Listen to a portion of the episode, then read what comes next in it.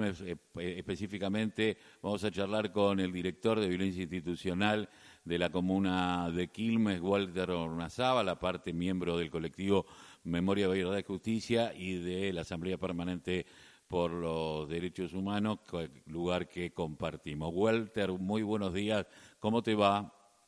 ¿Qué tal? Buenos días, ¿cómo están?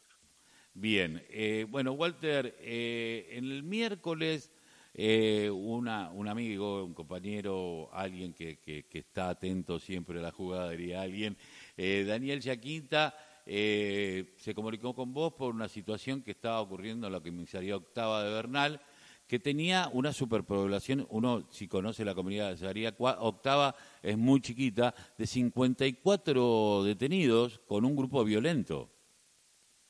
Sí, tal cual. esto es lo que me manifestó eh, Daniel Giaquinta, eh, que además es abogado,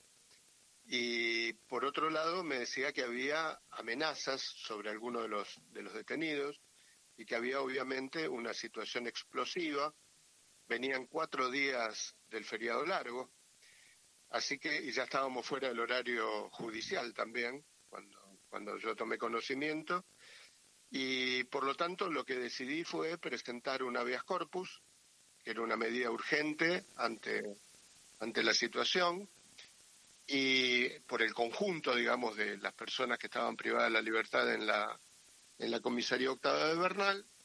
y el juez eh, de garantías número uno eh, de Quilmes, que es el doctor Juan José Anglese, estaba de turno ese día, así que ante él presenté el habeas corpus. Eh, muy rápidamente el juez, en una actitud muy responsable, le dio curso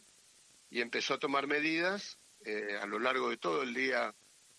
eh, miércoles para eh, descomprimir la situación y resguardar a las personas que, que estaban amenazadas. a las 11 de la noche, más o menos fue la última comunicación telefónica que yo tuve con el juez, este, porque él, él me había contactado, digamos, siempre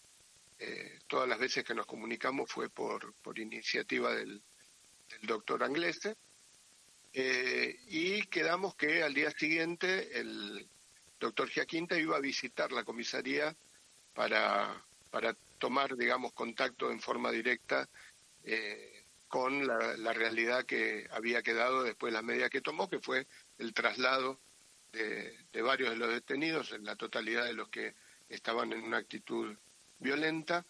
este, y el resguardo eh, de las personas que habíamos mencionado estaban amenazadas en la comisaría. El doctor Giaquinta, según me manifestó eh, el día jueves ya, eh, encontró una situación totalmente calmada, con tanto los detenidos como el comisario, como los familiares con los que tuvo contacto, este, agradecidos y tranquilos, digamos, porque se había evitado, digamos, esa situación que amenazaba, digamos, con, a lo largo de esos cuatro días, eh, llevar algún tipo de, situación violenta. y, por lo tanto, bueno, le, dimos la información como habíamos acordado al, juzgado. Y yo creo que es muy importante, digamos, que vos nos llames para, difundir este hecho porque generalmente eh, trasciende en los medios eh, cuando algo explota, digamos, cuando una comisaría tiene una situación eh, de grave conflicto, cuando hay un herido y en las unidades penitenciarias incluso por ahí hasta alguna persona fallecida y eso es noticia. Ahora, cuando se logran anticipar, y muchas veces se han dado situaciones como estas, donde se han podido eh, anticipar esos, esos conflictos, obviamente no trascienden. Y a nosotros nos parece que la política, por lo menos de la Dirección de Violencia Institucional este, que yo tengo a cargo, es prevenir. Eh, por supuesto, si se producen hechos, no hay más este, actitud que asumir que afrontarlos y tratar de que este, se, se disminuya el daño y en todo caso si hay responsables que tengan las consecuencias del caso. Pero eso es frente al hecho ya consumado. eh, yo creo que cuando una política de prevención, la violencia institucional, es efectiva, eh, es cuando pasa desapercibida, pasa desapercibida porque se pudieron anticipar los conflictos. Después por ahí se ven en las estadísticas las disminuciones de, los hechos eh, que se lograron evitar, pero me parece que es muy importante que nosotros también difundamos, como hacemos también cuando visitamos las unidades penitenciarias, nosotros particularmente las del complejo eh, de Florencio Varela, eh, y vemos que hay actividades educativas, que hay actividades, talleres de formación en oficios, hay actitudes solidarias que permiten que producciones que se hacen en las unidades penitenciarias sean donadas a organismos del Consejo Local de Niñez de Quilmes y esto ya se ha consolidado como una, una política de Estado, digamos, ese, ese vínculo entre la Secretaría de Derechos Humanos de provincia, el servicio penitenciario y el municipio de Quilmes, este, permite también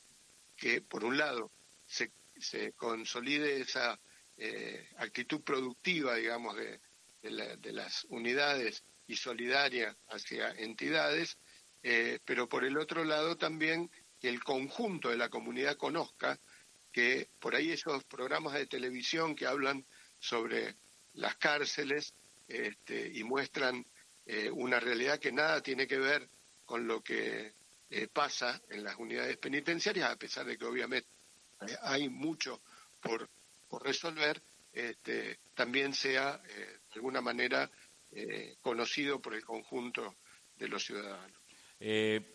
por último, Walter, teniendo en cuenta esto, ¿cómo se puede dinamizar la posibilidad de recorrer constantemente las comisarías para que, porque esta semana a lo mejor vos tenés una cantidad de detenidos en una comisaría, pero los dos días te viene un grupo violento y puede pasar más o menos algo parecido a lo que pasa en la octava. Eh, ¿Se está previendo tener algún, eh, para, para mejorar lo que ya se está haciendo, eh, una recorrida mayor para evitar este tipo de cuestiones? Bueno, quien tiene el seguimiento más cotidiano de, la situación en las comisarías es la Secretaría de Seguridad de Quilmes. Y nosotros tenemos un vínculo muy estrecho este, con, la Secretaría de Seguridad eh, y tenemos incluso acordado justamente esto que vos decís, eh, hacer la visita presencial eh, en las comisarías, que nosotros desde la Dirección de Derechos, desde la Secretaría de Derechos Humanos lo hacemos, digamos, pero tenemos una posibilidad de llegar mucho más limitada que si lo hacemos de manera planificada junto con la Secretaría de Seguridad. Eh, por lo tanto, eh, sí, se puede optimizar eh, los recursos que tenemos para tener una mirada permanente, porque vos decís bien, la realidad en las comisarías es dinámica. Y por el otro lado también tenemos actitudes que hay que destacar, como la del juez Anglese, y hay actitudes de otros magistrados que no son iguales, digamos, y que tienen por ahí otros tiempos y que por ahí tienen otros criterios. Y otros prejuicios. Este, ¿Cómo? Y otros prejuicios.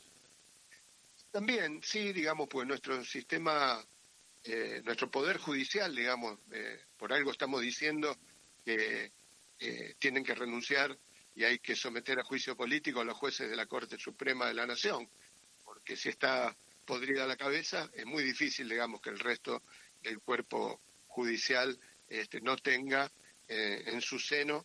eh, personas que tienen criterios, como vos decís, prejuiciosos, cuando no posiciones ideológicas que son absolutamente punitivistas y contrarias al respeto de los derechos humanos.